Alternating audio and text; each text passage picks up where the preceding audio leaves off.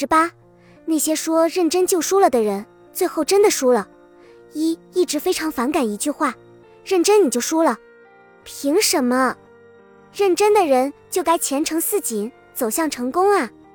时常有这样的新闻出现：某外国演员为了新戏增肥几十斤，又或者是狂瘦几十斤，只为了完美的契合角色。而我们往往只是惊叹于他们外表的变化，而忽视掉他们背后的认真。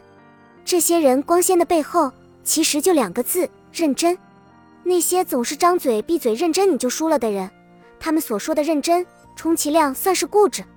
很多时候，顺其自然成了我们不想认真的说辞，我们反倒觉得过于认真的人通常都不近人情，没有风趣。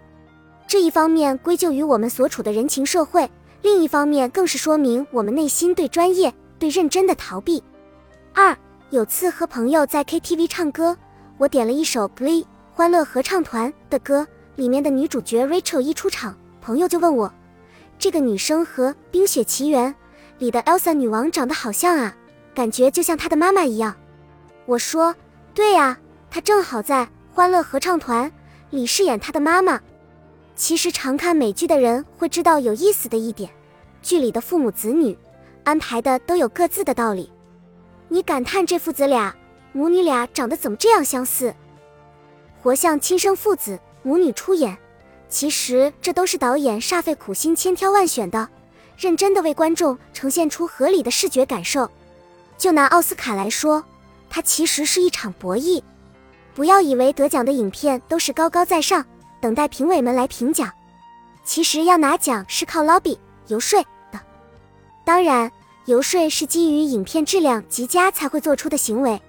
每一部入围影片的制片方都会使出浑身解数去各地游说。目的就是为了让评委们看到他们背后的认真，以及这部影片的闪光点。认真辐射在每一个良性循环里，让好的更好，让坏的被淘汰，而最后受益的就是我们这些拿着爆米花对着屏幕流口水的观众们。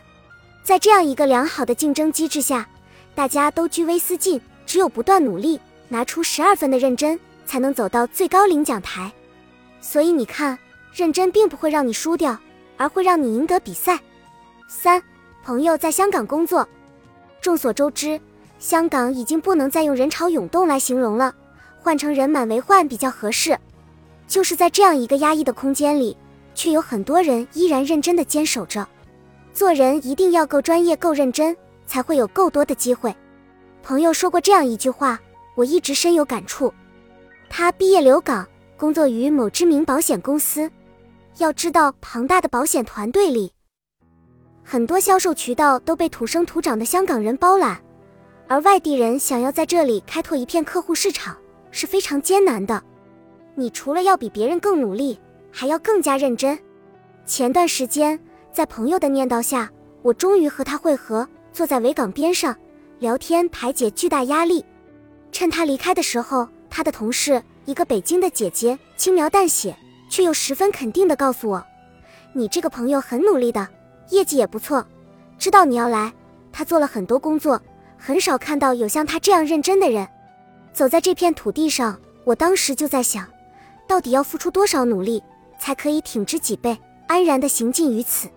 我能想到的，除了心酸的泪水，还有倾盆而泻的认真的汗水。认真的人好像自带光环，走到哪里都招人喜欢。”认真除了会让你变得更加完美强大外，我实在想不到它有什么坏处。四，那些成天叫嚣着认真你就输了的人，到最后真的输了。每次若是有人这样感叹，我都忍不住想问：到底输在哪里了？认真怎么就输了？认真不应该赢吗？后来我明白，他们口中的认真，不过是一种对人对事的执念。他们希望顺其自然，顺水推舟。他们讲求天命，并不期待人为，继而大多都是碌碌无为。认真并不是冥顽不灵、钻牛角尖。那些认真生活的人，他们总是可以过得那么精彩。那些想去旅游又不愿认真做功课的人，随便报个旅行团，每天无脑的跟着走，除了把自己搞得劳累不堪，什么也收获不了。认真和不认真的人有着截然不同的人生。认真的人从来不会输。本集已经播放完毕，感谢您的收听，喜欢请点赞关注主播，主页有更多精彩内容。